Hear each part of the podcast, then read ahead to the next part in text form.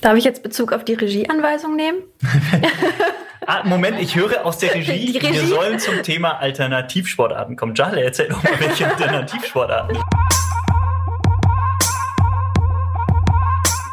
Sie, Folge 22 vom Runners World Podcast. Zwei Themen gibt's heute. Einmal das leidige Thema Verletzungen. Ja, zum Laufen gehört's ja irgendwie auch schon dazu, manchmal nicht laufen zu können. Darüber haben sich meine Kollegen Jale, Henning und Martin unterhalten.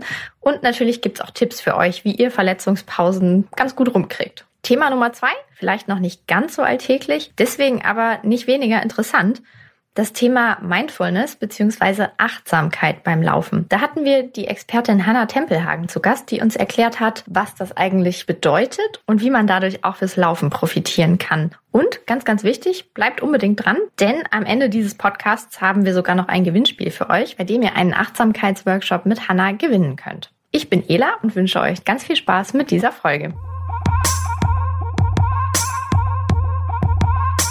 So, es geht ums Thema Verletzung. Irgendwie mag man das Thema ja gar nicht als Läufer und doch hat jeder Läufer, jede Läuferin schon mal damit zu tun gehabt. Äh, ich selbst kann davon ein Lied singen. Natürlich, in über 40 Laufjahren habe ich auch schon jede Verletzung gefühlt, die ein Läufer haben kann, schon mal gehabt. Und was ich furchtbar finde, ich merke in diesen Phasen dann immer, wie ich mich äh, in meinen Verletzungen so anfangs, wenigstens für mich selbst, suhle und das bringt gar nichts. Ich weiß nicht, kennt ihr das auch? Wenn ihr mal verletzt seid, könnt nicht laufen, dass ihr dann erstmal so das ganze Leid der Welt auf euren Schultern spürt oder seid ihr da äh, völlig unvoreingenommen sagt, juhu, jetzt habe ich endlich Zeit für andere Dinge? Äh, ich kenne das äh, sehr gut. Ich neige auch immer dazu, direkt so eine Weitsicht zu machen, so wie, oh nein, dann kann ich den Marathon nicht laufen, der vielleicht in vier, fünf Monaten ist, anstatt erstmal zu gucken, vielleicht geht die Verletzung ja auch viel schneller vorbei, als man denkt ich sehe dann immer direkt so eine Dramatik dahinter irgendwie. Ja, man kommt also in so eine Negativspirale ja, total, schnell rein. Total, ja. Nur Henning, der kennt das Thema Verletzung gar nicht, oder? Äh, doch, doch. Ähm, ich überlege nur, ob ich, also ich kenne das Thema Verletzungen. Natürlich hatte ich schon mal eine Verletzung, äh, auch eine, die mich äh, monatelang vom Laufen abgehalten hat. Und ich kam auch in so eine Negativspirale rein, musste dann auch den geplanten Wettkampf absagen, weil das einfach so, die Verletzung sollte dann geheilt sein, wenn der Wettkampf war, so dass die ganze Vor Vorbereitung nicht stattfand. Aber in so eine Negativspirale kam ich da nicht rein. Natürlich habe ich mich geärgert, aber ich habe auch relativ schnell eingesehen, bringt jetzt ja nichts, äh, quasi das Leid dann nach außen zu kehren und nichts zu machen, sondern ich habe dann geschaut, was kann ich denn anstelle des Laufens dann machen. Und das wow. hat mir dann ja, sehr, sehr geholfen. Ja, das ist sehr gut. Also du meinst dann alternativ dich austoben. Genau. Also ja. ich habe mich dann halt so ausgepowert bei allen anderen Sachen, die halt möglich waren. Also ganz konkret war es bei mir halt ein Bänderriss im rechten Sprunggelenk. Da waren alle Bänder durch, die Kapsel war kaputt und äh, ja, dann war halt nichts mehr mit Laufen. Ähm, mit, mit so einer Bandage konnte ich immer im Rad fahren, ich konnte, konnte schwimmen, was ich dann gemacht habe. Ich habe ganz viel Krafttraining gemacht und Stabilisationsübungen mit der Prämisse dann natürlich, wenn ich wieder laufen kann, so fit zu sein wie nur möglich, um dann schneller wieder auf den Stand zu kommen, den ich vorher hatte. Also das Ganze auch mit Systemen angegangen, nicht nur um überhaupt Sport zu machen, sondern auch um dann möglichst schnell wieder vernünftig laufen zu können. Mein Problem ist, äh, ich liebe nur das Laufen. Ja, genau. Das war mir auch so. Das war die Hölle. Das heißt, du hast das wirklich dann ganz bewusst auch so gesagt, ähm, um einen schnelleren Laufeinstieg dann wieder hinlegen zu können, wenn du wieder gesund bist. Deswegen trainierst du alternativ. Genau. Ja. Und es macht natürlich auch Sinn, ähm, das merke ich ja dann auch, irgendwann wird es mir dann zu viel mit gar nichts tun, dann beginne ich im Wasser zu laufen oder zu schwimmen oder sonstiges. Ähm, einfach auch, um, um so dieses Gefühl wieder zu haben, ich habe mich ausgepowert, ne? Das gehört ja auch dazu. Wobei ich ganz klar, geht das euch auch so. Ich, ähm, mental ist für mich ein riesiger Unterschied, ob ich eine Verletzung habe, die durch das Laufen gekommen ist, oder ob es eine ist, die gar nichts mit dem Laufen zu tun hatte. Zweiteres bin ich sehr viel ruhiger. Wenn sie allerdings durchs Laufen gekommen ist, bin ich ja immer auch von dem Gedanken geplagt, habe ich zu viel gelaufen? Muss ich demnächst weniger laufen? Das beschäftigt mich dann viel mehr. Also ich sag mal jetzt, eine, eine Achillessehnenreizung äh, würde mich sehr, sehr viel mehr beschäftigen, als wenn ich mit dem Fahrrad einen Sturz gehabt hätte und deswegen mein Knie angeschwollen ist. Kennt ihr das? Ja, ich kann das äh, total. Und ich denke auch immer, ähm, bei Verletzungen, die durch das Laufen dann passieren, die sind ja auch immer wie so ein Hinweis. Also nicht nur bei Verletzungen, bei sämtlichen körperlichen Beschwerden, die sagen die einem ja irgendwie, da ist etwas schief gelaufen oder nicht optimal gelaufen. Und ich versuche dann immer das, na nicht das, ja, oder so ein bisschen das Positive in den Verletzungen zu sehen, zu überlegen, okay, was habe ich da falsch gemacht? Das kann sein, zu viel trainiert, einfach bei einer Überlastung oder bei meiner ähm, letzten Verletzung im Knie. Da hat das MRT auch gesagt, da ist ein Stück Knorpel abge, abgewetzt oder nicht mehr vorhanden. Und ähm, da habe ich herausgefunden, mit einem guten Orthopäden, einem guten Physiotherapeuten, ähm, Oberschenkelvorderseite ist verkürzt, hinten die Rückseite nicht genug gekräftigt. Und ich habe damit die Verletzung in den Griff gekriegt und ich glaube auch geschafft, dass sie nicht wiederkommt oder andere Beschwerden kommen. Und äh, das ja, ist, glaube ich, das Gute an Verletzungen, wenn man sie dann gut behandelt, dass man auch Schlimmeres äh, damit dann verhindern kann. Mit einer guten äh, ähm, Physiotherapie ja, oder Diagnose und dann Therapie. Genau, ja. Ne? Und bei Verletzungen, die jetzt durch einen anderen Sport passieren, dann muss man nicht viel so drüber nachdenken, ob jetzt der Laufstil nicht der richtige war oder das Pensum einfach zu, zu hoch. Dann, weiß ich nicht, wenn du das nach Jahren wieder Fahrrad gefahren bist und dich dann verletzt hast, dann lässt das Fahrrad halt, halt wieder und läufst einfach nur. Oder also, was ich aber viel schwieriger finde, ist äh, als die Frage, woher stammt die Verletzung, ist, was ist es überhaupt für eine Verletzung? Also es gibt ja ganz viele Geschichten, dann tut einem plötzlich irgendwas weh, aber kein Arzt kann einem sagen, äh, was es genau ist. Also dass etwas kaputt ist, ob etwas kaputt ist. Ähm, dann hat man so eine Odyssee im Zweifel vor sich äh, oder sogar schon hinter sich und ist dann immer noch nicht schlauer das finde ich viel, viel schlimmer, als ähm, genau zu wissen, okay, ich habe jetzt einen Bänderriss, das dauert jetzt drei Monate und dann ist alles wieder gut, als so eine Geschichte, die, die, wo man einfach äh, im, im Zweifel ist, wo überhaupt das Problem ist.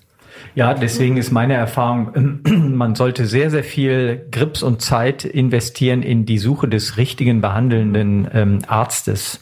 Äh, und das kann man, indem man zum Beispiel in der Lauf-Community sich kundig macht, indem man sowieso nur zu Ärzten geht, die auch sportliche Erfahrung haben oder in der Behandlung von Sportlern Erfahrung haben. Das finde ich sehr, sehr wesentlich und wichtig. Also nicht zu irgendeinem Arzt zu gehen, weil der gerade einen Termin frei hat, sondern lieber auf einen Termin warten bei einem echten Spezialisten. Das macht schon Sinn. Die Diagnose ist, hast du schon recht, die ist wesentlich und wichtig. Und die kann ja dann bei Überlastungen, auch wie du es, Charlie, gesagt hast, ähm, äh, positiv begleitend äh, einen dahin bringen, dass man diese eben nie mehr hat, diese Überlastungen, indem du jetzt zum Beispiel deinen vorderen Oberschenkel gestärkt hast, wirst du jetzt dieses Knieproblem hoffentlich nicht mehr bekommen. Also das ist dann wirklich das Positive in der Phase einer Verletzung.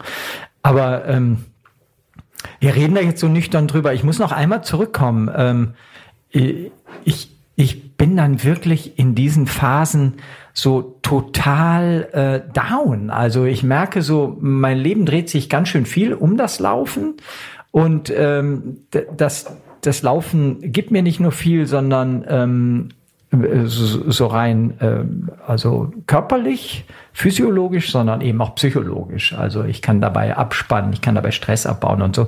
Und da ähm, habe ich jetzt inzwischen gelernt, da muss ich wirklich, wie Henning es gesagt hat, mir Brücken bauen über andere Sportarten, über andere sportliche Betätigung. Und was ich auch gelernt habe, ist, ähm, dann gar nicht, wie ich es früher versucht habe, dann dieser Lauf, dem Thema Laufen und der Lauf-Community und so in den Verletzungsphasen aus dem Weg gehen, sondern gerade dann gehe ich dahin? Also würde ich jetzt auch mit einer Verletzung mich eben an den Rand der Bahn stellen und für die anderen die Zeiten stoppen oder mit dem Fahrrad jemanden pacen, äh, der einen langen Lauf macht oder versorgen unterwegs oder mich als Helfer bei einer Laufveranstaltung an die Strecke stellen? das bringt mir sehr, sehr viel mehr, als mich so dem ganzen Thema dann zu verschließen, weil das bin ich gar nicht. Ich bin der Läufer und wenn ich selbst nicht laufen kann, helfe ich anderen. Das ist eigentlich so eine, das versuche ich jetzt wirklich immer zu beherzigen und das tut mir sehr, sehr gut. Ich weiß nicht, kennt ihr das, dass man erstmal so den Reflex hat, boah, jetzt will ich mit dem Thema gar nichts zu tun haben, aber es einem sehr viel besser geht, wenn man dann doch dabei bleibt. Ja, ich kenne das jetzt nicht direkt, aber irgendwie ist es ganz schön, weil du dann mal eine andere Perspektive im Laufwesen einnimmst. Also wie jetzt Pacer auf dem Fahrrad oder mal Zuschauer oder so. Ist, ist ja auch mal nett, die andere Seite kennenzulernen. Was ich gerade noch ähm, aber dazu sagen wollte, zu dem äh, sich andere Sportarten dann suchen, vielleicht auch aber da so ein bisschen den Druck rausnehmen, weil mich setzt das total unter Druck, wenn ich ähm, so Menschen wie Henning dann treffe, die das hinkriegen, mit Alternativtraining den Trainingsstand beizubehalten. Und wenn ich dann verletzt bin, denke ich, oh man, andere schaffen das ja auch, dann Fahrradfahren zu gehen und dann noch schwimmen in der Mittagspause. Und ich bin dahingehend eher so wie Martin, dass ich laufen, da, das kostet mich keine Überwindung, aber vieles andere halt schon. Und bei mir sehen Verletzungsphasen dann eher so aus, ich mache halt Physiotherapie, ähm, weil ich da sehr viel Sinn drin sehe, dass da die entsprechenden Muskelgruppen gedehnt oder ähm, gekräftigt werden. Und ich gehe dann auch schwimmen oder mal aufs Rad, aber ich muss mir eingestehen, ich schaffe das nicht, das so mein Level dazu halten durch Alternativtraining. Da habe ich zu wenig Disziplin für, weil ich finde, da gehört eine Menge Disziplin zu, zu sagen, okay, ich schwimme nicht so gerne, ich fahre auch nicht so gerne radsportlich, aber ich mache das jetzt alles, um danach wieder genauso schnell laufen zu können. Und da würde ich, glaube ich, auch so Zuhörern und Läufern den Druck nehmen, dass man das auch nicht schaffen muss. Dass das jeder so für sich überlegen kann, dass er vielleicht das äh, Laufevent dann doch aufs nächstes Jahr verschiebt und dann sich auf einem anderen Level hält durch ein bisschen Schwimmen, ein bisschen Radfahren. Was, was wären die sinnvollsten Alternativsportarten für, für Läufer? Naja, um die Aus, also Ausdauertraining, Schwimmen und Radfahren auf jeden Fall. Und beim Schwimmen ist ja das Tolle, dass die Gelenke nicht so belastet werden wie beim Laufen. Also je nachdem, was man für eine Verletzung hat, macht das, denke ich, am meisten Sinn. Und Aquajoggen natürlich auch. Stimmt. Wasserlaufen, ja, das ist eigentlich Nummer Fall. eins. Nur genau. es ist das langweiligste, es was es ja. gibt. Ich habe zu meinen ambitionierten Leistungslaufzeiten damals, damals, genau in den 80er Jahren, als die Schwimmbäder aber genauso waren wie heute, ja, den gab es schon, habe ich es mal geschafft, zweieinhalb Stunden im Wasser auf einer 25 Meter Bahn hin und her im Wasser zu laufen.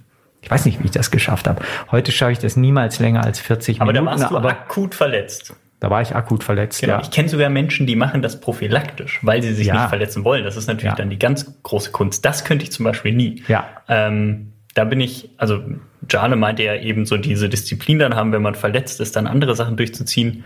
Das kann ich auch wirklich nur, wenn ich verletzt bin. Aber in Zeiten, in denen es mir eigentlich gut geht, zu sagen aus, aus Sicht, dass ich möchte mich erst gar nicht verletzen, dann prophylaktisch äh, weniger zu laufen und stattdessen Rad zu fahren oder äh, Aqua zu joggen, das, das könnte ich halt auch nicht.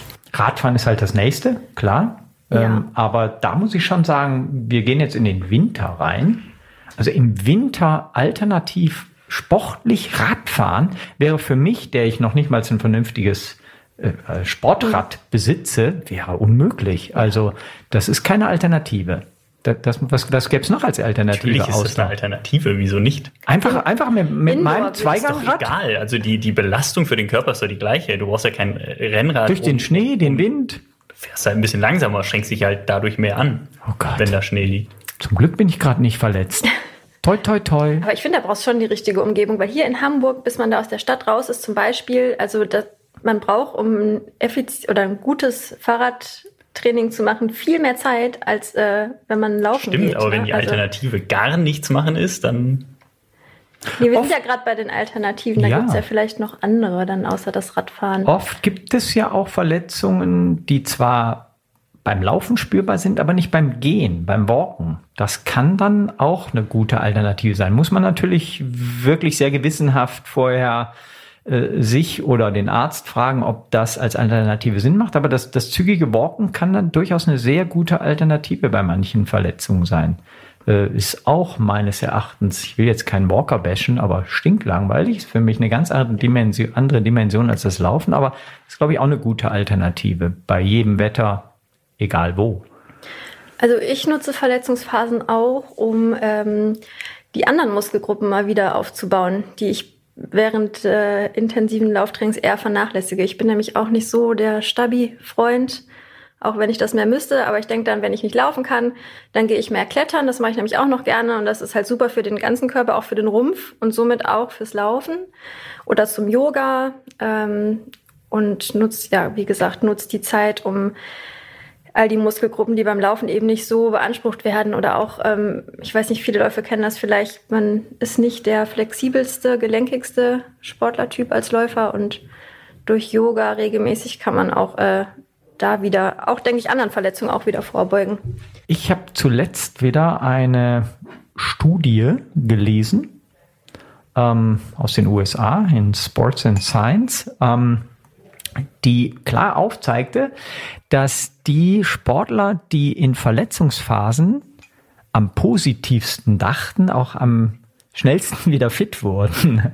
Also die Studie war ziemlich mit ziemlich vielen Probanden. Es waren, glaube ich, über 10.000, die man da, ich weiß nicht in welcher Form, befragt oder untersucht hatte. Also das ist schon sehr aussagekräftig und das habe ich mir jetzt zu Herzen genommen. Wenn ich also demnächst mal verletzt bin, dann werde ich versuchen, mir wirklich ähm, sehr bewusst mich damit auseinanderzusetzen, dass ich positiv bleibe. Also ich, ich stelle mir vor, man kann sich ja zum Beispiel auch in Verletzungsphasen so über kleine Genesungserfolge freuen oder so. Ähm, wo, ich jetzt eher immer so der Typ bin, was, mehr geht noch nicht? Kann man ja auch sagen, oh, das geht schon wieder. Beim Aufstehen tut's mir schon nicht mehr weh oder so. Aber äh, also da, da, das möchte dazu, das möchte ich so ein bisschen mitnehmen. Also diese Studie, die hat mich schon äh, sehr fasziniert und ähm, wie, wie gesagt, also ich glaube, das, das wäre so ein Ding. Also sich über kleinere Genesungserfolge zum Beispiel freuen. Und dann, wie du eben auch sagtest, ähm, nicht so sagen, oh, zum Frühjahrsmarathon werde ich wohl gar nicht fit sein, sondern der ist ja erst in sechs Monaten. Eher sagen, äh, es ist ja noch nicht mal Weihnachten, äh, ich habe ja noch ausreichend Zeit. Also wirklich ganz simpel, dieses positive Denken, da auch in, in diesen Phasen sich dazu zwingen, so ein bisschen. Und nicht sagen, wie es eher so bei mir ist, ich stürze mich jetzt hier aus dem Redaktionsfenster. Weil Dann werden die Verletzungen auch noch größer, glaube ich. ja. ja, stimmt. Ja, vor allen Dingen, weil ihr mich nicht zurückhalten werdet. Ihr werdet sagen, spring, spring, Grüning, spring, äh, spring. Wir sind dein Trübsal. Endlich los, aber im Moment haben wir ja nichts. Was war so die kurioseste Verletzung, die oder eine, die euch so am meisten beschäftigt? Kurios? Ja, gab es irgendwas? Ich finde den Begriff kurios und Verletzung in einem Satz irgendwie kurios. Ja, also irgendwie, die, wo ihr sagt, ah, hätte ich ja nie mit gerechnet, aber ist passiert aus dem und dem Grund. Das meine ich mit kurios. Mm, nee, kurios nicht. Aber eine, die mir halt ähm, ja, viel gelehrt hat über das Thema Verletzung und die Therapieform. So, das ist mir hängen geblieben bei meiner letzten Verletzung. Bei der Knieverletzung? Ja, genau. Also diese Orthopädenbesuche und ähm, was ich da anderen mit auf den Weg geben würde. Ähm, aber du sagtest das auch schon, dass man sich vielleicht am besten sogar in der Zeit, wo man nicht verletzt ist, äh, um jemanden kümmert, also einen guten Orthopäden, Sportmediziner oder einen sehr fitten Hausarzt, äh, zu dem man dann gehen kann, wenn es dann soweit ist. Ähm, weil mir ist aufgefallen, ähm, dass es doch viele Orthopäden gibt, die unglaublich wenig Zeit äh, investieren. Also bei meinem ersten Orthopädenbesuch mit dieser Knieverletzung musste ich nicht mal das Knie frei machen, ähm, sondern der hat einfach nur gesagt, er hätte sich das MRT angeguckt, da fehlt Knorpel. Ähm, für 200 Euro könnte ich so Hyaluron-Spritzen äh, mhm. da reinbekommen mhm. und das wäre aus seiner Sicht die einzige Therapie, die ich damals machen könnte, weil Knorpel ist halt weg, das ist ein Knorpelschaden und ähm, ja, ich bin dann heulend da rausgegangen, dachte ja, gut, 200 Euro weniger, irgendein Zeug in den Knien, was ich noch nicht gehört habe vorher und äh, ja, Knorpelschaden klang für mich auch so total, oh Gott, ich kann nicht mehr richtig laufen. Und ähm, im Endeffekt, als ich mich dann um einen guten Orthopäden, guten Physiotherapeuten gekümmert habe, sah es alles gar nicht mehr so schlimm aus, weil dann wusste ich, ich kann das alles auch selber in die Hand nehmen. Ich brauche keine Spritzen.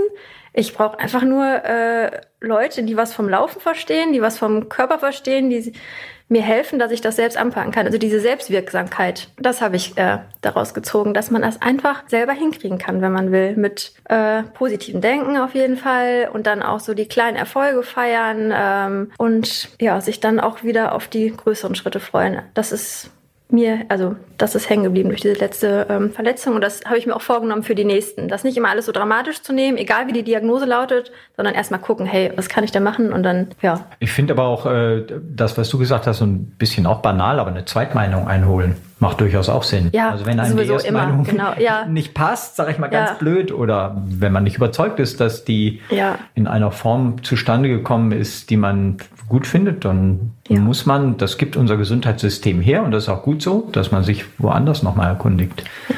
Geht es euch denn auch so, dass es Verletzungen gibt? Also klar, so ein Bänderriss, das kann immer mal passieren, dass man irgendwie umknickt oder man, man, man stürzt und hat äh, im Zweifel einen Bruch oder sonst irgendwie Geschichten. Aber gibt es, äh, stellt ihr das auch fest, dass ihr gewisse Verletzungen, dass die Henning nicht zweimal macht jetzt auftreten? übrigens gerade während des Redens die Merkel. Die Merkel-Raute. Oh Gott, ihr könnt es nicht Entschuldigung, sehen. jetzt habe ich dieses wunderschöne Ähm, Intro habe ich jetzt versaut. Wa- Was ich festgestellt habe bei mir ist, dass i- bei mir die gleiche Verletzung nicht zweimal auftritt im, im Optimalfall. Ähm, also wie gesagt, Bänderrisse, wenn man mal umknickt, stürzt eventuell, dann, dann das passiert, da kann man nicht viel machen. Ähm, aber ich bin vorsichtiger geworden und lerne die Signale meines Körpers zu verstehen. Zum Beispiel, wenn ich merke, okay, irgendwie, da bahnt sich eine Zerrung an, so im Hüftbeugerbereich, das hatte ich einmal. Dadurch konnte ich ein paar Wochen nicht laufen. Das hat mich sehr, sehr gestört. Ich habe mich damit beschäftigt, habe das in den Griff bekommen und spüre heute, ah, okay, das geht gerade in die gleiche Richtung und dann weiß ich, was zu tun ist, damit die Verletzung gar nicht erst auftritt. Ja, Ähm, absolut. Also der Lerneffekt. Hundertprozentig bei dir. Also das finde ich ganz erstaunlich, dass in der Regel äh, Verletzungen an bestimmten Körperstellen selten mehrmalig auftreten. Ich glaube auch, weil man dann eben Therapien eingeleitet hat, wie die von Jale eben, Oberschenkelvorderseite stärken oder du jetzt den Hüftbeuger bei deinem Krafttraining, Stabi vielleicht so ein bisschen mehr berücksichtigst. Ja, die Erfahrung habe ich auch schon gemacht. Und Körpersensibilität, äh, dass man dann schon sehr frühzeitig die Signale erkennt. Äh, Da bin ich bei dir, ja. Äh, Ich wollte aber noch einmal auf das Thema kuriose Laufverletzung. Kurios, ja, weil du mich da eben lächerlich gemacht hast. Ich meinte dann sowas. Habe ich nicht. Doch. Ich meinte, ich meinte, mir ging es so, ich hatte eine ganz langwierige, klassische Achillessehnenreizung. Das ist ja kurios. Nee, bedingt einfach durch einen falschen Freizeitschuh. Also es ist, obwohl ich damals 200 Kilometer in der Woche lief, kam das nicht durchs Laufen, sondern weil ich Halbschuhe trug, die hinten auf die Ferse gedrückt haben. Das habe ich auch gemerkt, aber ich dachte, das ist nicht weiter wesentlich und finde den Schuh halt toll. Und das hat wirklich dazu geführt, dass ich ein halbes Jahr lang irgendwann nicht mehr laufen konnte, weil ich Achillessehnenbeschwerden hatte. Und das war wirklich kurios. Also ähm, fand ich jetzt auf jeden Fall. Sowas meinte ich. Doch kurios finde ich so Verletzungen, die man regelmäßig hat und auf einmal sind sie ganz ohne Therapie auf einmal weg. Ha, Ich hatte- nochmal kurios. Ja, ich hatte drei Jahre lang immer so ein Stechen im rechten Knie, wenn ich ähm, über Stufen oder berghoch. Nicht immer, aber das kam immer wieder und auch so, dass ich teilweise nicht mehr auftreten konnte. Und es ist irgendwann einfach weg gewesen.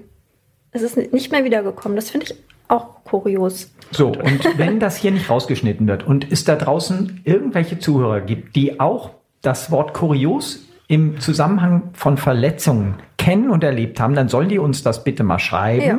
an leserservice at runnersworld.de. Und das werden wir dann alles schön an Henning weiterleiten. Ich, kann freu, ich freue mich auf genau eine Einsendung von deiner Mutter. Aber es ist doch eine Warum schöne Überschrift. Von meiner Mutter.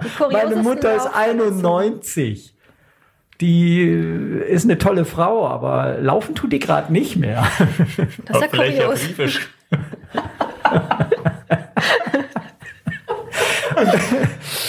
Okay, Gut. schön war's. Aber im Moment sind wir ja alle fit, Ja. ne?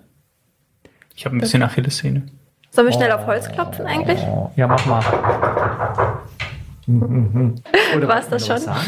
Oh, ja, eigentlich zum Wiedereinstieg nach Verletzung. Ja, Was muss man beachten beim Wiedereinstieg? Ja, genau, weil ich Verletzung? finde, wenn die Verletzung weg ist, ähm, dann ist man oft super heiß drauf, endlich wieder viel und täglich zu laufen und ähm, läuft Gefahr, sich die nächste Verletzung zu holen. Und ich habe gelernt, es ist super wichtig, ganz langsam anzufangen. Also habe ich für mich mitgenommen. Also wirklich so langsam, damit meine ich sowas wie zwei Minuten laufen, drei Minuten gehen. Ich weiß, man kommt sich dann auch total albern vor, ähm, wenn man so in Walking-Schritten dann an anderen Läufern vorbeikommt. Aber ich habe für mich mitgenommen, dass das ähm, der beste Weg ist und äh, man sich dann auch äh, schnell wieder über kleine Erfolge freut. Dann ist man irgendwann bei fünf Minuten am Stück und am, bei zehn Minuten und weiß, man geht einen sicheren Weg. Ja, das ist wesentlich. Und als zweites, was ich gelernt habe, all die Therapien, die zur Genesung geführt Ja, haben, die muss man natürlich dann, wenn man die Beschwerden nicht mehr hat, trotzdem beibehalten. Und das fällt dann schwer, aber das muss man machen. Also wenn es spezielle Kraftübungen gibt, Dehnübungen gibt, eine Physiotherapie einmal in der Woche oder sowas, da, da, da- dann sollte man das natürlich auch dann, wenn man diese Beschwerden, wegen derer man das alles begonnen hat, nicht mehr hat, beizubehalten. Also das ist wesentlich und wichtig. Und Da kann man es vielleicht sukzessive so ein bisschen reduzieren, aber weiter dranbleiben. Also ich glaube, das ist auch noch wichtig. Und was wir schon gesagt haben, eine klare Diagnose. Also woher kam's Und diese Dinge natürlich im Idealfall alle schon abgestellt haben. Also den vielleicht lag's am Laufschuh oder an einem zu starken äh, Tempo oder, oder Umfangsteigerung oder am, an, an einem neuen Laufterrain oder so. Das, das sollte man natürlich klar haben und das dann auch in seinen weiteren Trainingsplanungen berücksichtigen. Wir haben wieder Besuch heute. Hanna Tempelhagen ist zu Gast bei uns. Ähm, Hanna, du bist selbst schnelle Läuferin, aber auch Laufcoach und Achtsamkeitstrainerin. Mindful Running heißt dein Programm. Da wirst du uns auf jeden Fall noch mehr darüber erzählen heute. Wir sitzen hier zu dritt. Martin Grüning, unser Chefredakteur, ist auch noch dabei. Juhu. Ähm, ja, und, und Martin guckt schon richtig gespannt und neugierig und ist heute schon den ganzen ja. Vormittag total aufgedreht weil er sich so freut, endlich etwas über das Thema zu lernen. Denn Martin, du bist damit noch gar nicht so sehr in Berührung gekommen, glaube ich. Ne? Also deine nee. Bestzeit ist sehr schnell. Also du bist auch ohne Achtsamkeitstraining sehr schnell gelaufen. Ja, ich vermute, beim Thema Achtsamkeit geht es auch gar nicht um Schnelligkeit. Davon gehe ich mal aus. Äh, ich, ich finde, es ist ein Modebegriff im, im positiven Sinne. Und ich bin to wirklich total gespannt, äh, was uns Hanna da so ein bisschen zu unserem Thema Laufen und Achtsamkeit erzählen kann. Also ich, ich bin tatsächlich neugierig da. Das ist gut. Neugierde ist immer super. ja, ich freue mich ganz herzlich auch da zu sein und äh, bin tatsächlich merke ich das gerade auch so oh, total aufgeregt. Ganz komisch, obwohl ich äh, doch so entspannt sein sollte. Man, man, merkt dir das auch gar nicht an. Also du, du wirkst sehr entspannt. Danke. ja, ähm, Achtsamkeit und Laufen in der, also wirklich so. Ähm, Vielleicht definiert man am Anfang Achtsamkeit. Also das, das ist ja schon gar nicht so einfach. Danke. Das ist wirklich ein guter Punkt, um damit zu starten, weil ähm, Achtsamkeit oder das englische Wort Mindfulness mhm. ähm, tatsächlich auch so ein Modebegriff geworden ist. Und ähm, Achtsamkeit so bedeutet letztendlich ähm, präsent zu sein. Präsent zu sein mit ähm, allen Sinnen, wirklich ähm, bewusst da zu sein, wo ich gerade bin.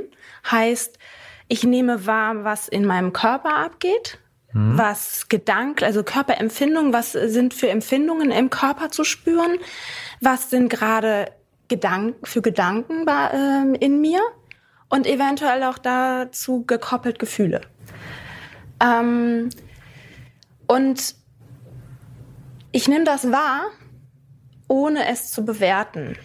Und dieses ohne zu bewerten mag vielleicht gerade, ähm, äh, ja, wie soll ich sagen, das äh, ist vielleicht schwierig zu verstehen, weil wir bewerten immer. Also wir bewerten ständig, unser Gehirn ist ständig eigentlich dabei, eine Situation abzuchecken. Bin ich hier sicher? oder ist da irgendwas und ich muss bin in Gefahr? Also das kommt von unserem Urstamm her, äh, wo wir von Anno dazu mal, was einfach bei uns abgespeichert ist und ähm, letztendlich ist es so auf Basis unserer Erfahrungen von klein an, wie wir uns entwickelt haben, ist die Situation, in der ich mich befinde, safe oder oh, Herausforderung und dieses äh, passiert halt immer wieder. Und deswegen sind wir ständig dabei, Situationen abzuchecken und zu bewerten. Ähm, Kenne ich das? Ist das angenehm? Ist es nicht angenehm? Und ähm, jetzt habe ich den Faden verloren. Wir Nein, und, und heißt es, äh, wenn ich also dann in der Situation der Achtsamkeit bin, dass ich das versuche abzulegen? Äh, Dieses Abchecken. Und äh, ich verstehe das so, Achtsamkeit bedeutet, ich soll vermutlich im Hier und Jetzt sein. Ja, ich bin tatsächlich präsent. Und ähm, es geht nicht darum, die Gedanken äh, zu sagen. Ganz viele sagen, oh, du sollst die Gedanken, äh, keine Gedanken haben. Nein, weil wir haben ständig Gedanken. Also Gedanken sind da und Reaktionen ähm, darauf sind auch da. Aber dass ich mir bewusst dieses wir sozusagen aus einer aus einer Metaperspektive lerne zu betrachten. Ah, da sind gerade Gedanken oder wenn ich zum Beispiel ähm, was passiert. Jetzt kommen wir eigentlich schon zum Laufen. Kam gerade das Beispiel. Äh, ich laufe, bin mittendrin und ich sehe gerade, dass jemand an mir vorbeiläuft. Mhm. Und wenn ich dann weiterspinne, könnten diverse Gedanken kommen. Oh, ich bin gerade zu langsam. Oh, jetzt hat er mich überholt oder die hat mich gerade überholt und komme wieder zurück, weil was, was mache ich denn eigentlich? Was ich wirklich mache in dem Moment, ich laufe. Ich bewege meine Beine, ich bewege meine Arme. Ich bin im Laufen drinne. Das andere ist eine Bewertung einer Situation und ein Gedankenkreis. Und jetzt bin ich gerade schon mitten ins Thema gekommen, aber wenn, ähm, ja, so passiert das manchmal, wenn man sich unterhält. Das, das liegt ja nahe. Wir wollen ja auch über Achtsamkeit und Laufen am Schluss reden. Am Anfang, ähm, wie, wie schule ich Achtsamkeit? Und vor allen Dingen natürlich, warum sollte ich achtsam sein? Hm. Wie schule ich Achtsamkeit? Ähm, also Achtsamkeit vielleicht auch nochmal ergänzend dazu ist eine menschliche Qualität, die wir letztendlich alle in uns tragen und ähm, die uns mehr oder weniger ja, verschütt gegangen ist. Also wirklich bewusst da zu sein, wo ich bin. Und wie kann ich das schulen? Ähm, letztendlich ist es wie eine Art hm, Mentaltraining für den Geist. Ein Mentaltraining für den Geist, nämlich unseren es gibt Bereiche im Gehirn, äh, die ich schulen kann, wirklich immer wieder in den Moment zu kommen, im Sinne von ähm, ja, einer Konzentrationsübung letztendlich, um mhm. das mal wirklich sehr basic zu erklären. Und ich kann das schulen mit bestimmten Meditationsformen, ohne Hokuspokus, ähm, ohne irgendwie. Die, die, ich auch bei, bei dir dann lernen könnte? Genau, ja. genau. Also das sind ähm, achtsamkeitsbasierte Meditationsformen, indem ich vor allen Dingen beginnt ähm, ein Anker, also ich setze mir einen Fokus oder Ankerpunkt auf bestimmte Objekte und dieses Objekt kann zum Beispiel, das ist sehr bekannt auch, der Atem sein. Mhm. Es kann aber auch eine, ein Körperbereich sein, zum Beispiel die Füße oder Hände oder Arme. Also ich habe verschiedene Meditationsformen ähm, basierend auf äh, Fokussierung. Und ich fokussiere mich sozusagen immer wieder auf einen Gegenstand. Und ähm, wenn ich bemerke, dass meine Aufmerksamkeit abwandert, also ich fokussiere mich zum Beispiel auf den Atem, ich beobachte das Eine, das Ausatmen, ich beobachte eventuell, kann ich den Atem im Körper spüren, wenn die Bauchdecke sich hebt äh, und wieder senkt oder im Brustkorb oder auch ähm, an der Nase. Das sind so typische ähm, Bereiche. Mhm. Und was geschieht, wenn ich mich darauf so konzentriere, dass irgendwann immer wieder die Aufmerksamkeit wegwandert? Wenn mir das auffällt, ist das letztendlich der Moment, in dem ich sage, ah, ich bin nicht mehr beim Atem, sondern da war irgendwo ein Gedanke und vielleicht bin ich da drauf gesprungen, ein weiterer Gedanke und ich bin irgendwo anders gelandet und keine Ahnung, wie ich da hingekommen bin und plötzlich, hey, Moment mal, ich sollte doch den Atem, ich war doch beim Beatmen beobachten und komme wieder zurück. Und wie leicht ist es denn, das selbst umzusetzen? Also klingt jetzt für mich ein bisschen so, als müsste man überhaupt erst an den Punkt kommen, wo einem das auffällt. Also braucht man da nicht irgendwie jemanden, der einen anleitet? Oder kann ich das auch zu Hause so für mich machen? Spannende Frage. Also ähm, letztendlich kannst du das überall machen. Natürlich ist es hilfreich, also das, jetzt kommen wir zu das überall machen, heißt, ich kann das auch jetzt hier gerade im Sitzen machen und ähm, ähm, auch immer wieder beobachten, bin ich präsent, äh, wo bin ich gerade und bin ich wirklich anwesend und ich kann es in der U-Bahn, ich kann in der U-Bahn anfangen, wenn ich bewusst meinen Atem wahrzunehmen. Natürlich ist es so, dass es am Anfang einfach erstmal auch eine Herausforderung ist, weil ähm, wenn ich zum Beispiel eben nicht so da drin geübt bin, ich fange an. Dann sind da ähm, ständig auch Ablenkungen. Gera gerade Geräusche sind für, wenn ich an, für, ich sag mal jetzt Beginner, so ein Thema, am liebsten alles ruhig äh, und keine Ablenkung, so dass äh, ich wirklich äh, lerne, erstmal überhaupt den Atem wahrzunehmen oder in einen anderen Körperbereich. Also wo ich den Anker hinlege. Und ich sag mal, so, wenn ich anfangen möchte, wirklich mich in dieser, ich sag mal, der Beobachtung zu schulen, dann ähm, empfehle ich da wirklich auch mit kleinen Momenten anzufangen, aber die regelmäßig einzubauen. Mhm. Ähm, ich komme so ein bisschen. Klein, kleine Momente sind was? Sind, sind das Zeitfenster, die ich mhm. definiere? Oder? Also, genau. ähm, also, ähm, ich spreche einerseits von der formal, von der formalen Meditationspraxis. Mhm. Äh, formal im Sinne von, es gibt eine feste Übungsvariante, Übungsmethode ja. und ähm, gekoppelt an eine Zeit sage ich jetzt mal, gekoppelt an eine Zeit. Beispielsweise, ich fange an mit drei Minuten oder fünf Minuten, wo ich sage, drei bis fünf Minuten nehme ich mir idealerweise täglich Zeit und beobachte meinen Atem. Mhm. Dafür brauche ich noch nicht mal eine Anleitung. Mhm. Ähm, das heißt, formal wirklich, ich sitze oder ich stehe und beobachte den Atem. Was dann geschieht, ist so, dass ich das eine Regelmäßigkeit halt hin äh, auch aufbaue und kann dann auch wieder die Timeslots erweitern. Dann bin ich irgendwo mal bei einer längeren Zeit. Und was dann halt geschieht, ist so, man muss sich das wie eine Schneekugel vorstellen, wenn man die so schüttelt. Dann sind ganz viele Schneeflocken da drinne. Ja, und wenn die, man sich die wieder so, ich sag mal, die Flocken sich setzen nach einer gewissen Zeit, dann wird es auf einmal klar und ich kann sehen. Und so ähnlich ist vielleicht, ja doch, das ist, ich nehme das gerne als Beispiel, bin ich auch nicht die Einzige, die das nutzt, aber die, diese Unklarheit, die da und dieses ganze Drumherum, was ich mich, was mich die ganze Zeit vielleicht beschäftigt, äh, gedanklich, ähm, das kann sich setzen und ich kann wieder klarer sehen. Das braucht ein bisschen Zeit. Mhm. Und das ist das, was man erreichen will. Wenn man von erreichen will, sprechen kann. Das ist so ein, jetzt komme ich ein bisschen mhm. von, ähm, ja, also ich sage der, ich stimme dir erstmal in dem Moment zu, ja, ähm, erreichen im Sinne von den Geist wieder in eine Form zu bringen, wo er sich ähm, beruhigt sozusagen. Und ich letztendlich klarer sehen kann und auch offener bin für und klare Entscheidungen treffen kann. Und ähm, weil ich wirklich mit allem, ja, in dem Moment bin oder wirklich anwesend bin und mich nicht von allen möglichen Dingen äh, hab ähm, ja ablenken lassen oder auch beschäftigen lassen. Wo ich so einen kleinen Einwand gebracht habe, weil das ist so, das ist vielleicht auch ein bisschen das Paradoxe, wenn man einerseits sagt Meditation oder eine, eine, eine Konzentrationsübung, um zum Beispiel Stress zu reduzieren, mhm. um wieder zu, äh, ähm, ruhiger zu werden, entspannter zu werden.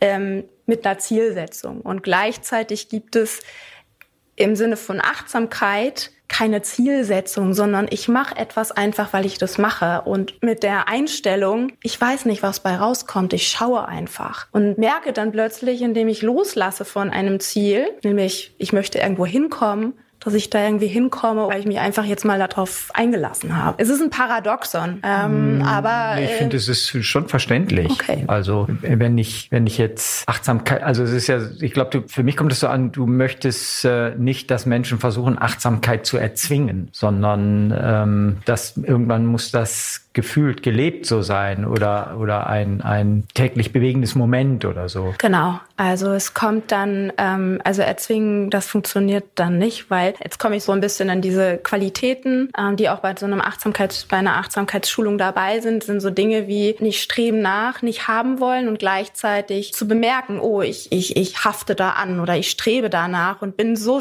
äh, so dahinterher, dass ich verbissen da dran bin und jetzt mit aller Gewalt sozusagen ich will jetzt alle, ich will jetzt aber keine Gedanken haben. Und da gehe ich dann sozusagen in das Nicht-Haben rein, in den Widerstand. Und dieser Widerstand, der nimmt mir so viel Energie, ich weiß ja gar nicht, was passiert. Und wenn ich das jetzt ins Laufen zum Beispiel wieder übertrage, kommt mir gerade so das, der, der Sinn, wenn ich, ja, ich denke gerade an Frankfurt zurück, was äh, an 2017, wo ich äh, den ersten Mal den Marathon unter drei Stunden gelaufen bin. Da war es im Vorfeld schon so die Ankündigung, es ist so windig, es sind solche Windböen da, das kann man gar nicht. Das, das ist eigentlich, können wir es gleich vergessen. Und ähm, es war da so schon mit, diesem, mit dieser Einstellung, das Wetter ist so schlecht, der Wind ist da, ähm, sind einige einfach auch in dieses Rennen reingegangen, schon von vornherein mit einem Widerstand der es halt so viel Energie schon geraubt hat. Ja, jetzt will ich nicht damit sagen, äh, ja, doch, ja, so war's. Und, und was konntest ähm, du in dem Moment machen, was dich unterschieden hat daneben? Ähm, es war so, dass ich, ähm, ja, ich habe den, den Wind mehr oder weniger, also ich konnte es ja nicht ändern. Der Wind war da, aber ich habe trotzdem, ähm, war für mich so der Moment so, ich kann da jetzt reingehen, mich die ganze Zeit über diesen blöden Wind aufregen, die ganze Zeit sagen, oh, ey, scheiß Wind, geh jetzt mal. Und, und wenn der Wind nicht wäre, dann würde ich das alles schaffen und so weiter. Ähm, bei mir war es so, ja, da ist Wind. Und ich habe teilweise wirklich im Rennen gedacht, so, okay, hi Wind. Hallo, wie geht's dir? Also eine Einstellung gefunden. Es war so eine Form von, wie ich sag mal, Loslassen und auch Akzeptanz dessen, was da ist, weil ich konnte es nicht ändern. Und habe in diesem Moment aber wirklich mit dem Gefühl, ja, ich gebe trotzdem mein Bestes und ich schaue, was passiert. Und jetzt bist du aber den Marathon dann trotzdem unter drei Stunden gelaufen, was ja. ich als ziemlich schnell empfinde. Und frage mich gerade, ob das nicht irgendwie ein bisschen paradox ist. Also einerseits will man ja loslassen und nicht wollen, aber gleichzeitig macht Achtsamkeit dann irgendwie auch schneller beim Laufen. Also hilft dir dabei, Zeitziele zu erreichen. Ist es das, worum es dir geht bei dieser Verknüpfung oder geht es eher um gesünder Laufen? Also äh, ich glaube, es gibt zwei Stufen, die wir da besprechen müssen. Genau. Ähm, das, ich glaube, das erste ist, was mich interessiert, erleichtert Laufen, achtsam zu werden was ich glaube, jetzt nach dem, was du gesagt hast. Und das zweite ist dann, setzt man das und kann man das sogar nutzen, um seine Leistung zu entwickeln, oder? Ich glaube, das sind aber vermutlich zwei verschiedene Dinge, oder? Ja, es sind zwei Dinge. Und ähm, gut, dass du da jetzt auch nochmal reingehst. Ähm, es hat sich vorhin einfach so angeboten, mit dem Widerstand da reinzuspringen. Einfach. Ja, wir wollen das ja auch gleich unbedingt wissen, wie du, die, wie du unter drei Stunden äh, hoffentlich mit, mit ja, es geschafft hast, unter drei Stunden zu laufen, indem du vorher deine Achtsamkeit gesteigert hast oder so. Das, das muss uns nachher noch erklären. Ja. Aber am Anfang finde ich interessanter, erstmal so die grundsätzliche Verknüpfung Laufen mhm. und Achtsamkeit steigert Laufen die Möglichkeit, achtsam zu werden, seine Achtsamkeit zu verbessern? Ich würde sagen, beides bedingt sich miteinander. Es gibt sogar auch Studien, die sagen, also einerseits gibt es ja natürlich Achtsamkeitsstudien, die, ähm, wo eben halt, ja, gibt's, dann gibt es ganz, ganz, wirklich sehr, sehr viele, wo halt nachgewiesen wird, inwiefern sich das Stresslevel reduziert, ähm, Anspannung weggeht, aber auch ähm, im Zusammenhang mit äh, ähm, einer, an, einem anderen Umgang mit Schmerzen, also wenn wir über chronische Schmerzpatienten sprechen, aber auch in der Krebsforschung,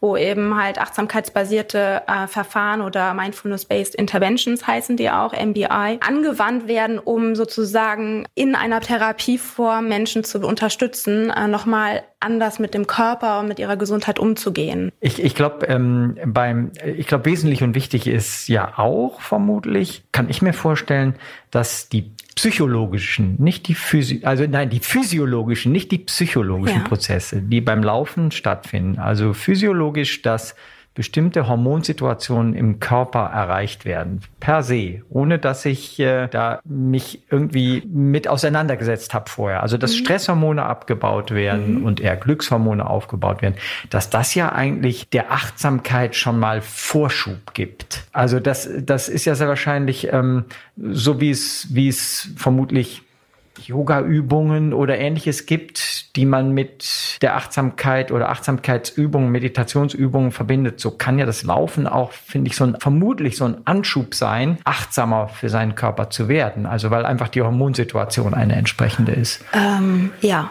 Genau, also es ist ähm, also sowohl das Laufen, wie du schon beschrieben hast, die die ähm, Bewegung an sich, die natürlich nochmal ähm, ganz andere Körper, ganz anders auf den Körper wirkt, ähm, gerade weil äh, Glückshormone ausgeschüttet werden etc. Aber allein die Tatsache, dass ich äh, mir bewusst werde oder in dem in dem Fall, dass ich etwas, ich sag mal, aktiv mache für meine Gesundheit und äh, aktiv in dem Sinne, okay, ich nehme mir jetzt irgendwie zweimal, ich sag mal reden wir mal wirklich von mhm. zweimal die Woche einfach, ich mache vorher nichts und ich gehe jetzt ganz bewusst sehr, sehr langsam laufen, einfach, mhm. dass ich mich bewege und äh, kann über die Bewegung, die dann irgendwann ja auch eine Art hm, äh, vielleicht einen Radrhythmus bekommt, äh, zum Beispiel die einzelnen Schritte, die ich wahrnehme, ähm, ja, zu einem, Medita einem meditativen äh, Laufen werden. Mhm. Und ähm, ist es das schon? Also meditatives Laufen heißt bewusstes Laufen. Das, also ich, ich, ich konzentriere mich, wie du es ganz am Anfang gesagt hast, in einem Lauf, in einem wenig anspruchsvollen Tempo auf die Atmung oder auf die Schritte. Ist das dann schon Mindfulness auch? Ähm ich wollte das nicht verneinen. Also es ist ein Teil davon, ja. Ähm, es ist so, dass ich mir aber wirklich bewusst bin. Also bin ich mir wirklich bewusst, wenn ich jetzt laufe, nehme ich die, die, die Schritte wahr, nehme ich das, nehme ich tatsächlich ähm, die Berührung mit dem Boden wahr. Wie fühlt sich das an, den Boden zu berühren? Also eine, ähm, jetzt gehe ich mal den Körper durch. Ähm, ich kann verschiedene formale äh, Meditationsformen nämlich nochmal mit dem Laufen verbinden. Das heißt zum Beispiel gibt es den sogenannten Bodyscan aus der achtsamkeitsformalen Praxis. Und den kann ich in das Laufen integrieren, indem ich ähm, wirklich beim Laufen ganz bewusst wahrnehme, okay, das sind meine Füße, das sind vielleicht meine Zehen. Nehme ich das überhaupt wahr, wie ich auftrete? Komme ich mit dem Vorderfuß auf, mit dem mittleren Fuß? Wie hört sich das an, wenn ich laufe? Und ein Bewusstsein, komme ich mit dem ganzen Fuß oder ist es ein, ein, ein, ein Tippen? Ja? Und ähm, ich kann sozusagen diese diese Wahrnehmung, ähm, dass ich den einzelnen Körperteile äh, hineinspüre, auch beim Laufen machen. Was dann passiert ist, wo sind meine Arme, wie ist meine Haltung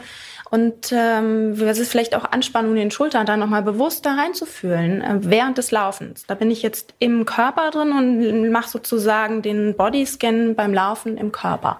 Und der Bodyscan hat ein, hat ein spezielles System, also beginnt er bei den Füßen und endet am Kopf oder Es Nein. gibt verschiedene Varianten. Ähm, wenn ich jetzt von der sogenannten Mindfulness-Based Stress Reduction, äh, ähm, ja, dem standardisierten Programm aus, von John Kabat-Zinn, äh, der das Ende der 70er Jahre entwickelt hat in den USA, ausgehe, fing das immer an mit dem linken C. Ah ja. Also linker C aufwärts und einzelne Körperteile. Es gibt mittlerweile so also es ist das, was so äh, 45, was ich auch in den Kursen vermittle, sind halt 45-minütige Körperwahrnehmung durch eine Übung, wo ich 45 Minuten angeleitet durch meinen Körper gehe und versuche, meinen Körper in einzelne Bereiche zu spüren und wahrzunehmen, was da ist. Aber da liege ich dann auf Das dem ist Boden. genau, das ist beim Liegen. Und hast du das schon versucht, mal auch im Laufen diese 45 Minuten anzuwenden? Es, Bestimmt spannend, oder? ja, es ist total spannend, es ist aber auch herausfordernd. Also ganz also Das machen wir mal. Sollen wir es machen? Das machen wir Okay, mal. go. Also ich habe das schon angewandt. Also Ja. ich mache das ja auch in meinen, in meinen, in meinen Workshops sozusagen, äh, dass ich immer wieder beim Laufen die Teilnehmenden einlade, in bestimmte Körperbereiche reinzuspüren und dann auch ganz bewusst Unterschiede wahrzunehmen. Mal wirklich ganz bewusst machen.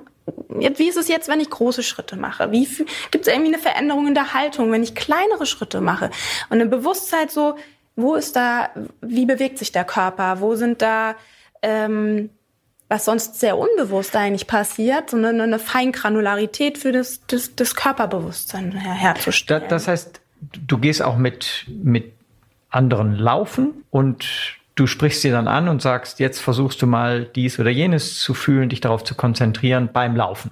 ja, genau. Und gehört ähm, ganz am Anfang davor aber eine, eine Session, in der ich das nicht beim Laufen gemacht habe. Ja und nein. Also in meinen Workshops mache ich tatsächlich so, dass ich ähm, erstmal eine Einführung gebe, ähm, was ist überhaupt Acht also erstmal auch eine Achtsamkeit und auch tatsächlich eine Praxis in, im Sitzen oder im Stehen, was nicht in der Bewegung ist. Einfach so, um ein Gefühl dafür zu bekommen. Aber ähm, genau, und dann ähm, ist es so, dass ich, nachdem ich eigentlich, ich sag mal, die ersten Erfahrungen gemacht habe, ähm, wird dann sozusagen das Ganze interaktiv in den Lauf reingebracht. Und es gibt sozusagen, wir ich kann das jetzt auch mal so sagen, in einem Workshop, dass wir erstmal ganz normal laufen und ein bisschen Aktivität haben, uns kennenlernen. Und ähm, da gibt's dann auch so eine Frage im Sinne von, was ist denn dir eigentlich aufgefallen? Und bei dem Laufen am Morgen so zum Aufwärmen zu Beginn ist es auch so, da dürfen auch alle reden. Und ähm, das ist dann ganz spannend, wenn wir dann die einzelnen ähm, Meditationsformen auch kennenlernen ähm, und dann nochmal am Nachmittag oder später laufen, je nachdem, wie das aufgebaut ist. Und dann es Phasen gibt, wo die Gruppe eingeladen wird, mal nicht zu sprechen und ganz bewusst in einzelne Körperteile reinzuspüren. Das kann mit meiner Anleitung erstmal geschehen und dann aber auch die Einladung, sich ganz bewusst einen, einen Ankerpunkt mal selbst zu setzen, zu dem ich immer wieder zurückkommen kann, wenn mir das bewusst wird. Und es ist schon sehr spannend, wenn wir nachher darüber sprechen, also am Ende so die Unterschiede, äh, weil ein ganz, andere, ein ganz anderes Bewusstsein für den Körper entstanden ist. Also das ist so das, was meistens äh, als Feedback kommt. Ja, und das ist auch das, was du erreichen möchtest. Das Bewusstsein für den Körper. Ja. Bewusstsein für mich. Ja. Äh, Und äh, wie, wie ist so das Feedback von den Teilnehmerinnen und Teilnehmern? Mal ganz ehrlich. Gehen die alle nachher raus und sagen, yo? Oder gibt es auch welche, die sagen, nee, ist mir gar nicht gelungen? Sowohl als auch. Also ich habe einige, die, die dann wirklich sagen, hey, ich will jetzt regelmäßig dranbleiben und ähm, die gerne mehr noch mehr da rein wollen, denen es aber, das ist das eine, dann sind andere so, oh, muss ich dann auch trotzdem diese andere äh, in äh, die, die formalen Praxis, oh, irgendwie, wie soll ich das noch in meinen Alltag einbauen? Äh, Also das ist ein Thema und ähm, gibt aber auch so, ja, ich bin immer schon in der Natur so aufmerksam gelaufen. Das war jetzt irgendwie nichts Besonderes für mich. Also das sage ich ganz, Klar, ähm, ja. ganz, ganz offen an der Stelle. Und wer ist da so dabei bei den Kursen? Also ist, ist die Bandbreite ziemlich groß, also alles vom gestressten Großstadtmenschen, also von bis, oder ist das sehr homogen? Also es ist tatsächlich bisher so, dass es eine sehr ähm, heterogene Gruppe war, sowohl Männer als auch Frauen und unterschiedliche Lauflevel in den Workshops. Ähm, das war so, dass ich im Extremstfall eine Teilnehmerin hatte, die noch nie gelaufen ist und einen Marathoni mit schon mehreren Marathons. Ähm, das führt, das war sehr, sehr spannend, aber auch für mich her herausfordernd, weil, also ich meine, ich habe ja auch einfach selber aus der eigenen Erfahrung irgendwann angefangen. Wie mache ich das? So, wie, wie bring, gebe ich das weiter?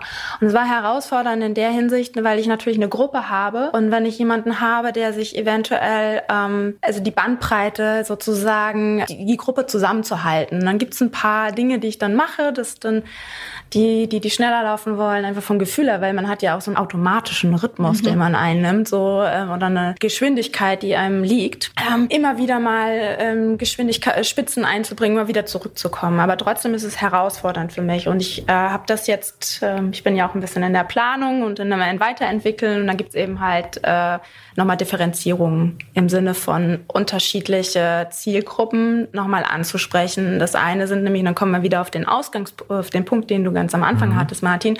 Ich werde einmal, oder es gibt einmal den Bereich, das sind eher so Menschen, die sagen, ich möchte was für meine Gesundheit und meine Fitness, also für meine Fitness und meinen Ausgleich suchen mhm. ähm, und machen. Im Sinne von, es ist toll, dass ich ähm, sowohl, Med sowohl Meditation und auch Bewegung verbinden kann, ähm, die vielleicht zwei, zweimal in der Woche einfach was machen wollen und einen bewussteren Umgang mit sich selbst auch kultivieren oder erlernen möchten und einfach ja, ich sag mal so, der Gesundheitsläufer oder Mensch. Und dann gibt's tatsächlich auch diejenigen, die ähm, schon auch eine Ambition haben und performance-orientiert äh, sind. Und ähm, meine, das bin ich ja auch selber. Das, da ist es so, dass das schon eine Art, ähm, also das ähm, Mindful Performance Enhancement letztendlich, basierend auf Achtsamkeit, meine Performance zu steigern. Ah, das ist jetzt genau das nächste Thema. Genau. Ja, das, das sag mal, wie, wie, ganz praktisch, wie würdest du das machen? Also du hattest jetzt eben schon mal gesagt, der Frankfurt-Marathon. 2017 war das. Schlechte Bedingungen, windig. Du hattest dich vorbereitet, wusstest und wolltest unter drei Stunden den Marathon laufen. Das ist ja für eine Frau schon ein richtiger Leistungssport. Ähm, und was hast du jetzt gemacht aus deiner äh, Erfahrung zum Thema Mindfulness? Wie bist du vorgegangen an dem Morgen? Das interessiert mich jetzt. An dem Morgen? Zum Beispiel. Also okay, fange ich mit dem tatsächlich mit dem Morgen an, wobei ich halt sagen muss, ich habe das nicht erst an dem Morgen gemacht. Ja, dann musst du vorher anfangen. Dann muss Erzähl, ich vorher ja. anfangen. Also ich meine, ähm, dazu muss man natürlich wissen, ich habe eine gewisse einfach weil ich es ja auch weiter meine, weitergebe, ähm, einfach auch durch meine Ausbildung und Dinge, die ich gemacht habe, eine sehr intensive Achtsamkeitsschulung äh, ja. durchlebt. Und in der Phase, das war also 2017, habe ich sozusagen auch meine Ausbildung beendet äh, in der Phase und die Ausbildung an sich, also eine zur Aus Ausbildung als MBSR-Lehrerin, beinhaltet eben halt auch ein Commitment von einer täglichen Praxis. Das ist das eine. So und ich meine, ich war in einem festen Trainingsprogramm. Das ist ja auch von ähm, das sogenannte Speed Squad. Da war auch ein Commitment dahinter ähm, eines großen Markenartikler-Herstellers. Ähm, mhm. Ein Commitment sozusagen. Äh, wir laufen Frankfurt unter drei Stunden. Und dazu gab es natürlich auch ein entsprechendes Trainingsprogramm, was den Körper betrifft. Ne? Also was äh, Körper im Sinne von ähm, klar, regelmäßig Intervalltraining, äh, Tempo, da, alles ja. bis hin zu ja. Physiotherapie und auch ähm, Ernährung war auch mit drinne und so weiter. Es ist aber so, dass es natürlich, man muss dazu wissen, ich bin meinen ersten Marathon in New York gelaufen 2016 mit einer Zeit von 3,28 und mhm. äh, das sind immerhin 30 Minuten Unterschied. Ähm, und okay, New York hat natürlich einige Höhenmeter, also kann man da noch ein bisschen was abziehen, aber es ist trotzdem äh, großer Schritt gewesen. Ein großer Schritt mhm. gewesen. Und ähm, es gab auch einige, die mir das nicht, die, ich weiß das inzwischen, Johanna, wir haben das dir nicht zugetraut. Ähm, wir Mädels haben alle das gleiche Programm letztendlich äh, absolviert. Natürlich, wie das so ist, mal ist der eine krank oder nicht oder wie auch immer, aber letztendlich hatten wir alle das gleiche Programm. Und ich habe eben ähm, regelmäßig natürlich meine Meditationspraxis gehabt. Die sah dann in dem Fall so aus, dass ich ähm, sowohl eine formale Sitz, formale Sitzmeditation morgens gemacht habe.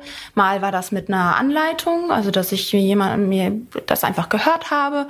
Ähm, da, da ist eine Atembeobachtung drin und das geht dann irgendwann weiter, bis ich äh, Gedanken, Gefühle äh, wahrnehme, die dann da sind.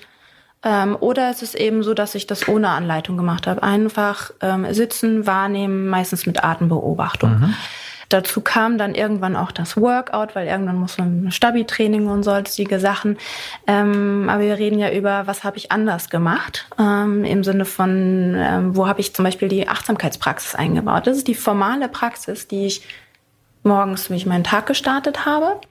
Und ich habe sehr stark den Bodyscan praktiziert. Der Bodyscan ist wirklich so, dass ich insbesondere gerade auch nach intensiven Trainingseinheiten oder überhaupt nach Trainingseinheiten das einfach gemacht habe. Ne? Son sonntags den Long Run, wenn dann die 30 Kilometer anstanden und ähm, ähm, ja, ich habe dann irgendwie nicht Fernsehen geguckt oder was man so sonst macht, sondern ich habe halt irgendwie ähm, meine Anleitung genommen, lag da und habe in den Körper reingespürt. Und hab, Nach dem Lauf? Ja. Nach dem Lauf? Ja. Meistens natürlich noch was gegessen, aber ähm, habe das nach dem Laufen gemacht.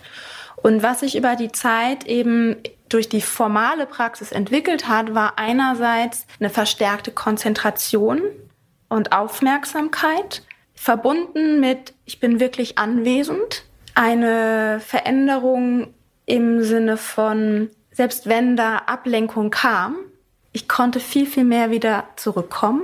Ein anderer Umgang mit meinem Körper und auch äh, im Sinne von bewusst wahrnehmen, bin ich jetzt, ist es mein innerer Schweinehund, der jetzt sagt, boah, ich bin müde, boah, ich mag jetzt gerade nicht, oder ist es wirklich so, auch wenn der Trainingsplan gerade sagt, das steht dran, ist mal einen guten Tag Pause zu machen.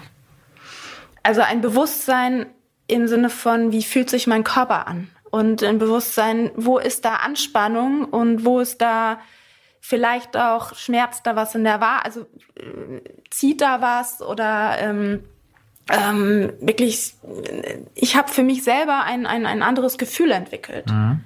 so reinhören zu können. Das sind die zwei formalen Übungen, die ich überwiegend gemacht habe, Gehmeditation auch, aber das sind Sitzmeditation und Bodyscan. Und was dann natürlich entstanden ist, ist, dass diese, dieses, ich sag mal, Mentaltraining, weil es ist so, immer, die, man muss sich das wie so ein Muskel vorstellen. Mhm. Vielleicht zur Erklärung, ein Muskel, äh, wie beim, ähm, ich gehe, ich sag auch immer, ich gehe in mein Mental Gym, weil ich trainiere sozusagen meinen Achtsamkeitsmuskel immer wieder in den Moment zu kommen. Und ähm, ich habe das mit mehr und mehr im Training gehabt. Also jetzt im Alltag sowieso, aber bedeutet, Tempotraining oder Intervalle. Man hat mal, also ich habe selbst hier, wir haben einige an Tempowechselläufen so auch gemacht und diese Minutengeschichten. ich ja dran denke, so, huh.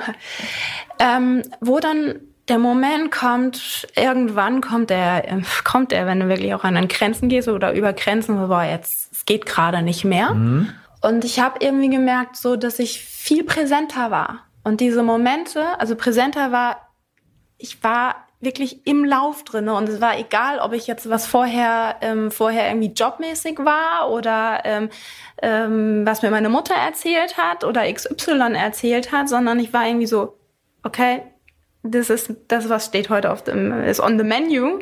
Ja. Proceed. So, und jetzt kam der Moment, wo es schwer wurde und dann warst, warst du besser in der Lage, dich auf diesen Moment zu konzentrieren und dann da auch Leistung abzurufen? Ja, außer ja. auch in den Trainings. Okay. Es war so, dass wirklich dann ähm, in dem Moment, klar, ich komme an eine Leistungsgrenze und dann ist es ja so, dass letztendlich ähm, der Körper eigentlich noch mehr kann, aber das Gehirn der erste, der, derjenige ist, der sagt, mag nicht mehr, ja. weil ja. muss mehr arbeiten letztendlich. Ja. Und konnte mit diesem Gefühl von, es ist anstrengend, die Beine sind schwer, man spürt das Laktat oder man spürt ja. in den Atem. Und es ist so, dass ich damit einfach, das war da und ich konnte trotzdem weitermachen. Das also ist natürlich extrem hilfreich im Marathon, weil da ist es natürlich auf dem Leistungsniveau, was du beschrieben hast oder auf dem du läufst, ist das natürlich über eine lange Zeit genau die Herausforderung, dass das Gehirn als erstes signalisiert, äh, mach doch einfach langsamer, ähm, weil wir wollen ja überleben und wir wissen nicht, wie lange es noch weitergeht. Der Körper kann aber noch und du schaffst es dann eben mit deinem Programm, mit der gesteigerten Achtsamkeit für die Körperprozesse offensichtlich, dann über diese Schwellen besser hinwegzukommen. Ja. Ja, das mhm. ist spannend, das ist gut. Das ist, das ist ähm, für mich wirklich total zeitgemäß. Also eher der erste Schritt, also zu mir selbst finden, mich selbst ja. erkennen, im Hier und Jetzt genau. sein. Das ist ja in einer Zeit, wo, wo ich merke, so ähm, Menschen sind sich, wie ich glaube schon am Anfang sagte, immer mehr selbst entfremdet, fremd fühlen sich fremd gesteuert, sind abgelenkt. Äh, es gibt ganz viele Möglichkeiten, sich abzulenken. Ich glaube, da, da ist das wesentlich und wichtig. Ja. Deswegen ist das Thema Achtsamkeit ja auch eben ein Modethema geworden. Aber jetzt in unserem Sport laufen finde ich es natürlich dann besonders spannend. Eins will ich dich aber noch fragen. Ähm, Nur zu. Ja, ich sage immer, für mich ist eigentlich in meiner momentanen Laufsituation der Lauf am wertigsten, wo ich ich gehe immer mittags in der Mittagspause ja laufen, wo ich loslaufe, zurückkomme und gar nicht weiß, wo ich war und was ich gemacht habe. Jetzt mal ganz übertrieben gesagt. Ich war komplett weg. Das ist für mich eigentlich so das vollkommene Glück beim Laufen. Also auch auf dieser Welt manchmal. Ich bin einfach eine Stunde weg. Ich bin auch nicht bei mir. Also ich habe dann auch nicht den, ich weiß auch nicht mehr, wie ich geatmet habe und wie ich den Fuß gesetzt habe. Das finde ich vollkommen, aber das ist ja dann schon eigentlich gar nicht mehr achtsam. Ne? Würdest du das jetzt verurteilen und sagen, du verpasst da was, machst was falsch? Nee, sprichst du von einem Flow? Gefühl? Flow ist für mich dann noch so behaftet äh, oder wird ja immer so, der, der, der Flow beim Laufen ist ja eigentlich der, wo man dann glücklich ist und fliegt und so. Ich weiß gar nicht, was dann war. Also äh, hört sich jetzt wirklich also, völlig skurril an, aber so ein bisschen ist das so. Ich, wenn du mich jetzt fragst, wo warst du, dann weiß ich schon, wo ich hergelaufen bin. Aber im Lauf denke ich an gar nichts. Ich denke an gar nichts. Ist das okay? Doch, ja, klar. Ist auch wunderbar. Also ähm, es gibt in der Achtsamkeit nichts Richtiges und nichts Falsches. Also das, das ist es. Also es, es, es, es gibt nicht richtig und es gibt falsch. Es gibt das, was du gerade für dich auch lernst, ähm, sag mal, ähm, mit dir selbst fürsorglich umzugehen. Ähm, wir haben sehr, sehr viel über Konzentration vorhin gesprochen. Also mhm. Ein ganz großer Bestandteil ist in der Achtsamkeit, das ist das deutsche Wort gib acht, so ein bisschen, dass da drin liegt. In einem Mindfulness, wo kommt das eigentlich her, ist auch das Herz dabei. Also mhm. Heartfulness sozusagen. Ja. Und äh, mit sich selbst liebevoll und ähm, ja, wertschätzend umzugehen. Und wenn du dabei happy bist und zurückkommst vom Laufen, das ist wunderbar. Also warum soll ich das verurteilen? Sag mal, jetzt äh, hast ja Ela und uns so ein bisschen auf den Geschmack vermutlich gebracht. Ähm, was, was, wenn, wenn wir jetzt gleich oder unsere über 10.000 Zuhörerinnen und Zuhörer. Ja, ähm, äh, die, die sagen ja jetzt beim nächsten Lauf, denken die an das, was sie hier gehört haben oder hören das vielleicht sogar beim Laufen des Podcasts. Kannst, kannst du so einen Tipp geben, was, wenn wir jetzt gleich laufen gehen, wie wir so einen First Step vielleicht ganz alleine mal machen können? Also wenn wir es ganz genau wissen wollen, müssen wir natürlich zu dir, ähm, klar.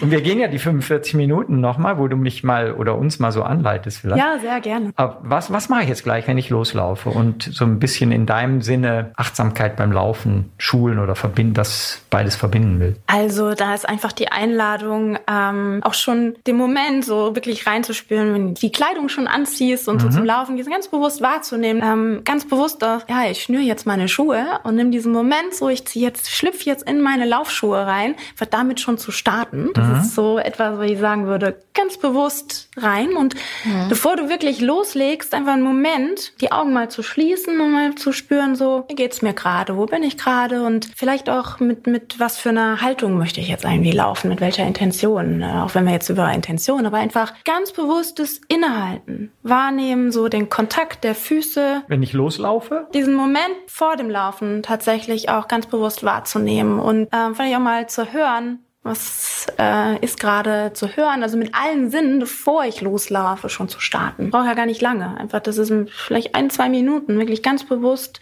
eine Art Körperscan, so wie fühlt sich mein Körper an, was sind gerade für Gedanken da, die mich beschäftigen, vielleicht doch an Gefühle und was ist in der Umgebung wahrnehmbar. Wenn du dann losläufst, einfach die Einladung, äh, ganz bewusst einfach mal auf die Füße zu, also einmal mit dem Körper würde ich wirklich sagen, geh auf die Füße ähm, und, und beobachte mal so dieses, dieses Laufen, äh, wie, wie fühlt sich das an? Ich glaube, für mich wäre oder wird die größte Herausforderung sein, das Ganze dann wertfrei zu betrachten. Ne? Ich glaube, das ist dann total schwierig für mich. Das, also wenn ich jetzt merke, oh, im Fuß zwickt irgendwas, dann nicht zu denken, ach Mist, das ist jetzt aber blöd. So und da, ja, da wirklich unvoreingenommen ranzugehen. Aber okay, Herausforderungen sind gut. Ach, wenn du schon Bewusstsein dafür hast, dann wirst du dich auch versuchen, immer wieder zurückzunehmen. Hoffentlich. Ja, ich bin, ich bin gespannt, ja. Ja, bin ich auch. Herausforderungen. Naja, also vielleicht einfach auch mit, ähm, ich sag immer ganz gerne, mit Neugierde und mit Anfängergeist daran zu gehen. Ähm, das, was du sonst irgendwie dir so automatisch irgendwie ein Bestandteil ist, einfach mal, ähm, was du immer so oft machst, einfach mal mit einer neuen Haltung, einfach zu schauen, oh, was gibt's noch zu entdecken? Hm. Mit dieser Haltung da reinzugehen, was, was gibt's zu entdecken? Ja, das ist so auch der, der, ähm, die Einladung an alle, die zuhören, wirklich ganz bewusst mal, was gibt's zu entdecken? Und das Schöne daran ist, das will ich gerade noch loswerden, dass man dafür nichts braucht, außer sich selbst. Also klar, die Laufschuhe, die man sowieso immer schnürt, aber es ist ja wirklich was, wofür man jetzt nicht noch extra etwas kaufen muss. Ja, aber wenn wir doch Hanna schon da haben, dann müssen wir doch Werbung machen. wenn man es perfektionieren will, dann, dann geht man, natürlich, natürlich zu Hanna. Hanna. natürlich. Man findet dich hier in Hamburg in der Hafen City, glaube ich. Ja, korrekt. Ja. Ähm, ähm, die, genau, man findet mich korrekt in der Hafen City in Hamburg. Ähm, ich bin aber in diesem Jahr nicht mehr, aber im nächsten Jahr auch wieder in Deutschland unterwegs und die Daten ja. werden auch demnächst auch wieder veröffentlicht. Hast du eine Internetseite, wo ja, das immer aktualisiert genau. wird? Genau, ja, das ist ähm, The Mindful Spaces. Das musst du jetzt buchstabieren. Oh. www. M-I-N-D. Stopp. Nein. Das ist das englische äh, davor, das äh, ja, T-H-E, T-H-E-M-I-N-D, F-U-L-S-P-A-C-E-S.com. Jawohl. Ja, buchstabieren können wir auch bei Runners World. ja. Äh, ich möchte ganz zum Schluss, äh, möchte ich noch ein letztes loswerden. Ähm, ein bisschen ähnlich wie du in die Richtung redet ja interessanterweise auch der schnellste und beste Marathonläufer der Welt, nämlich Eliud Kipchoge, der auch, ähm, gut, ich habe mich nicht persönlich zu dem Thema mit ihm unterhalten, aber ich äh, habe viele, natürlich jedes seiner Interviews und so verfolge ich und da geht es sehr viel auch ums Thema Mindfulness. Und ähm, speziell, wenn man sich ganz große neue Ziele setzt, wie er jetzt zum ersten Mal unter zwei Stunden laufen, das kann man bewerten, wie man will. Ähm, da geht es ihm auch darum, dass er sagt, also ich muss mich frei machen von allem, was stören kann. Ich muss bei mir selbst sein. Und das finde ich einfach, ich, ich habe es ja ganz am Anfang gesagt, ich finde es ein total spannendes Thema. Und es ist wirklich in meiner Laufgeschichte jetzt ist es so, klar haben wir das oft genug auch irgendwie erreicht, das gehört mhm. dazu, aber es war uns nie so richtig bewusst. Und man kann das eben bewusst erreichen, so scheint mir jetzt, mit, mit zum Beispiel deiner Hilfe oder mit, mit so Anleihen. Das finde ich, ja. find ich total cool. Finde ich gut. Das machen wir. Den Lauf machen wir. Da, da müssen wir uns noch drauf festlegen. Ja, ja, das steht. Also die Welt weiß es jetzt. es gibt kein Zurück. ja, ja, tolles Thema, tolles Konzept. Vielen, vielen Dank, dass du uns das ein bisschen näher gebracht hast oder sehr viel näher gebracht hast. Yeah. Also danke, cool. liebe Hanna. Ich danke euch und ich freue mich auf unseren Lauf. Ja, das machen wir. Und bist du überzeugt oder neugierig, das Ganze jetzt mal auszuprobieren? Dann auf jeden Fall jetzt nochmal die Ohren spitzen. Jetzt kommt nämlich noch das Gewinnspiel. Und zwar verlosen wir gemeinsam mit Hannah ein Friends-Ticket, das heißt einmal zwei Plätze für einen Achtsamkeits- bzw. Mindfulness-Workshop bei Hannah. Die genauen Termine stehen noch nicht final fest. Sicher ist aber schon, dass Hannah auf jeden Fall Workshops in München, Frankfurt, Düsseldorf, Hamburg und Berlin geben wird. Also sind die Chancen ganz gut, dass auf jeden Fall eine Stadt dabei ist, die für dich ganz gut erreichbar sein dürfte. Ja, jetzt natürlich die große Frage, wie kann man mitmachen? Das geht bei uns online unter runnersworld.de slash mindfulness. Da gibt's das Gewinnspiel. Mitmachen kannst du bis zum 31.01. Danach losen wir den Gewinner aus und benachrichtigen den Gewinner dann per E-Mail. Also schon mal viel Glück und bis zur nächsten Podcast-Folge wünschen wir natürlich viele verletzungsfreie, vielleicht auch sehr achtsame Läufe und freuen uns ansonsten schon, wenn ihr das nächste Mal wieder mit dabei seid hier beim Runners World Podcast.